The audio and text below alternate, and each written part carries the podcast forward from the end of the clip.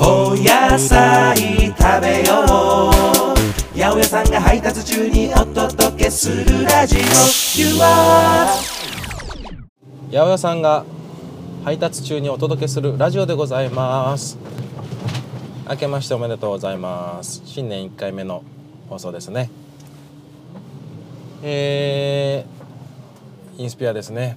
昨年末クリスマスライブをね終えまして今次のライブいろんなライブに向けてね準備中でございますがね新しい CD をね出しました「星雲」とねいう曲がタイトルになっている5曲入りミニアルバムでございます。ね、このラジオ聴いてる方はきっとねあのどこかしらで耳にしてくださってるんだろうなと思っておりますがまだという方はですねインスピの通販ショップインスピその名もインスピショップっていうのがねありますんでそこからぜひ手にしていただきたいなと思っております。はい。でねこの年末年始ねあのーまあお仕事がない時は毎回実家にね静岡の実家に帰ってのんびりのんびり過ごしておりますが今年もねあのー静岡岩田のね福出町ってとこにあるんですけど実家に帰ってねのんびり過ごしておりましたよ、ね、毎年たこ揚げするのが楽しみでねたこ揚げとねカルタねカルタ意外とね白熱しますよ大人でも。で静岡ルタっていうね静岡の名所とかねがたくさん載っているカルタをね毎年やるんですが大白熱でございます。さてえー、まあね新年一発目何話そうかなと思ってるんですがあ実はねその帰省の時にねあのラジオ番組に出てきたんですよ。あの K-MIX あの FM 静岡のねかいなちゃんがやってるあのスープの番組野菜スープのね提供の番組があるんですけど「野菜をもっと」ね、っていうね番組にね八百屋さんとして初めてラジオ番組に出演するっていうね。嬉しかった。声かけてもらって嬉しかったですね。前にね夏に疾病の曲を作ったんですけどあの岩田のキャラクター疾病のねオリジナルソングを作ったんですけれどもそれのねお披露目の時に岩田に行った時にかいなちゃんの番組出てでその後ねまたお声がかかりましてぜひぜひ野菜の番組があるんで出てくださいなんつってね。喋ってみるもんですね。ね。今日このポッドキャスト公開するの今日とその来週の金曜日の夕方に放送されますんで。ラジコだったら全国で聴けると思いますんで。ぜひぜひ聴いてみてください。K-MIX ですね「野菜をもっと」っていうね番組です。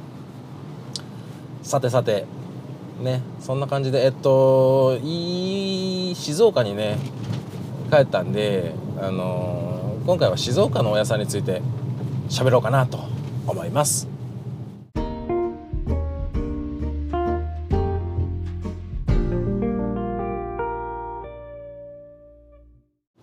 静岡のお野菜。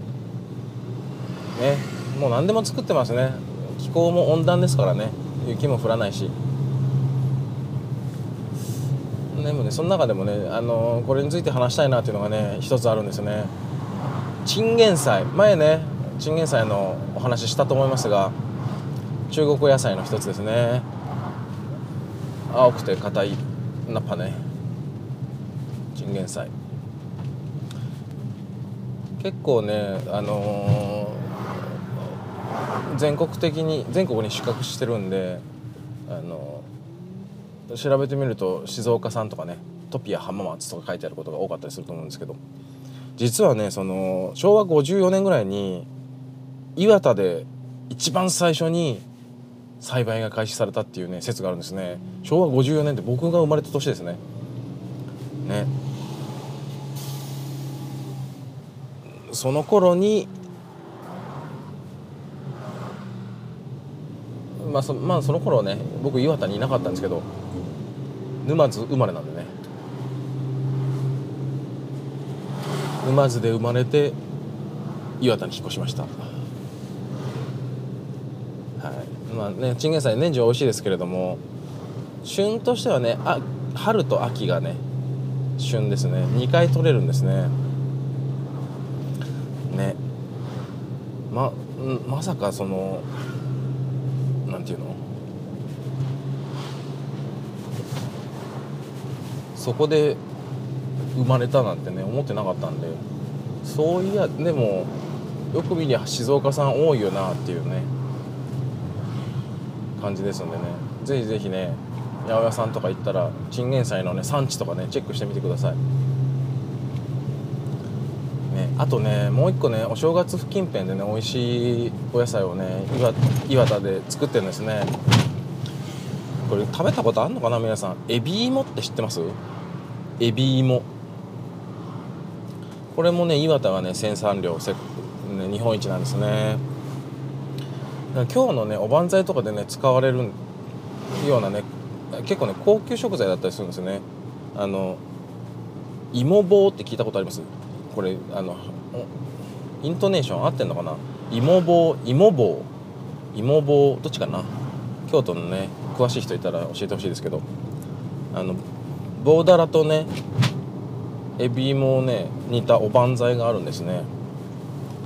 ねあのー、まあ食感で言ったらあれですねその、まあ、里芋みたいな感じなんですけどあの料亭とかねおせち料理とかでも使うようなしっとりとねきめの細かいお芋でございます。でねあのエビみたいにねなんていうのあの縞模様っていうんですかね。反り返ってるんですねあと。キュッとねこうなんていうのエビ腰に曲がってるじゃないですか。あれみたいにまあキュッとね反り返ってる芋なんでエビ芋って呼ばれます。なかなかね目にする機会あるんでしょうかね。僕なんかはそのねあの産地ですからあるんですねスーパーに普通に置いてますけど。今働いてる八百屋さんではねエビも扱ってないんでなかなかねそんなに一般的な食材ではないのかもしれないですけど。でも、ね、食べると美味しいですよこれ。見つけたらね是非ねあの手に取ってほしいんですけど。これもね冬今ぐらいの時期が美味しいですね。それからねそのなっちゃんのその番組でねお話ししましたけどあの母親の実家が御殿場なんですね。御殿場にね水かけ菜っていうねもう御殿場とかその小山地方っていうその辺でしかね作ってない野菜があるんです。まあ言ったらそのナッパですね。あのなんていうのかな。あの菜の花に近いナッパなんですけどこれもねあのなんていうんですか。冬の間って田んぼやらないじゃないですか。で使わないその田んぼを利用してで御殿場とかあの辺って富士山の湧き水がね豊富ででね湧き水って温度がね年中一定なんですね123度前後年間通してそれぐらいの温度なんで冬はねむしろねあったかく感じるぐらいの水温なんですね。ということはねあの凍らずにねあのその水を使えると。で冬使わない田んぼにそういう水をね源泉かけ流してたじゃないですか温泉のあれみたいにしてその水をねとかとか流し続けると凍らずにねそのナッパの育成育成ができるっていうね。とてもねあの理にかなったあの育て方をするんですけどあのそのナッパをね塩漬けにして食べるんですね。これねあの僕らは御殿場ナッパ御殿場ナッパと呼んでね食べてましたけどなっちゃんに聞いたらこれ知らないって言うんですよね。そうなんですよ。自分が当たり前だと思ってたねお野菜とかね調理法っていうね意外とその地域限定っていうねことがあったりするんでね。私こんなの食べてますよみたいなね情報がねあったらぜひぜひねこれってローカルですか？みたいなねもしねあのあったらぜひ知らせてほしいですね。あとねそのあれですよ。お土産とかもねもらうじゃないですか。年明け。その今働いてる八百屋さんにもいろんな人がね働きに来てるんですけどお正月帰省しましたなんつってねいろんなお土産もらうんですよ。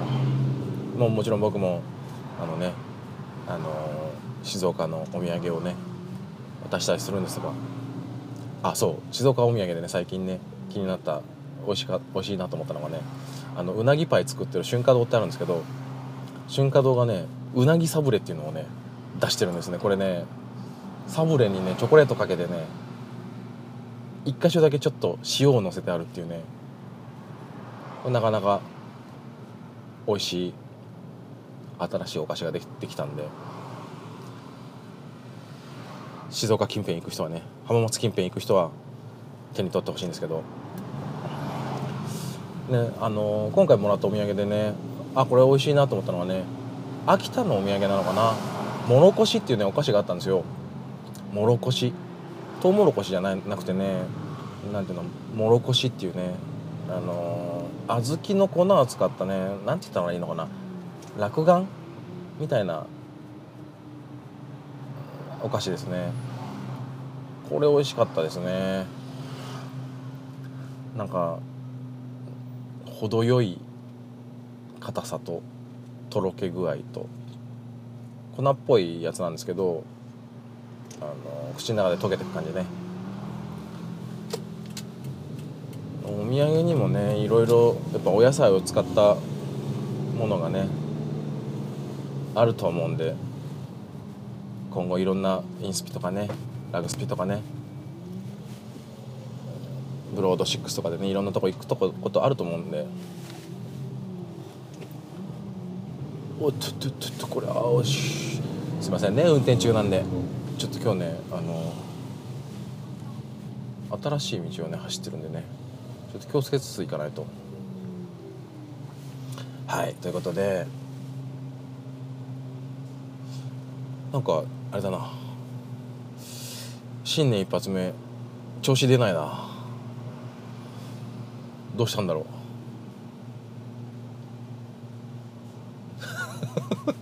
う。なんだろう。一人がちょっと寂しくなっちゃったのかな。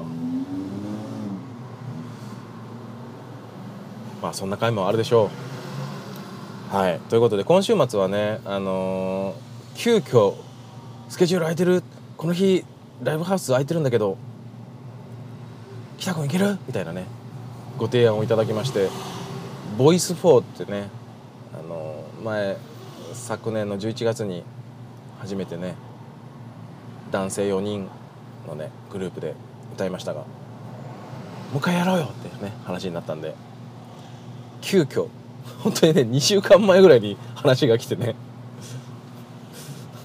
ありがたいことに満席となりましたね。ありがとうございます。ボイス4ってね男4人組のアカペラもうアカペラスタンダードをどしどしお届けするようなライブをしますんで。これがねあの配信もねあの満席になっちゃったんで配信もやろうってことになってるんでもしねあのあ見たかったけどもう売り切りかっていう人はね是非ね配信の方もお楽しみいただければと思っております。ということで来週何話そうかな。ねあのー冬はねやっぱりねナッパ類がね美味しいんですね。ほうれん草小松菜水菜その辺りがね甘さを増す時期なんで。でもほうれん草も小松菜もやったよな。でも水菜かな。水菜の美味しいレシピでもお届けしようかなと思っておりますんで来週もお楽しみに。ということでまた来週お会いしましょう。バイバイ。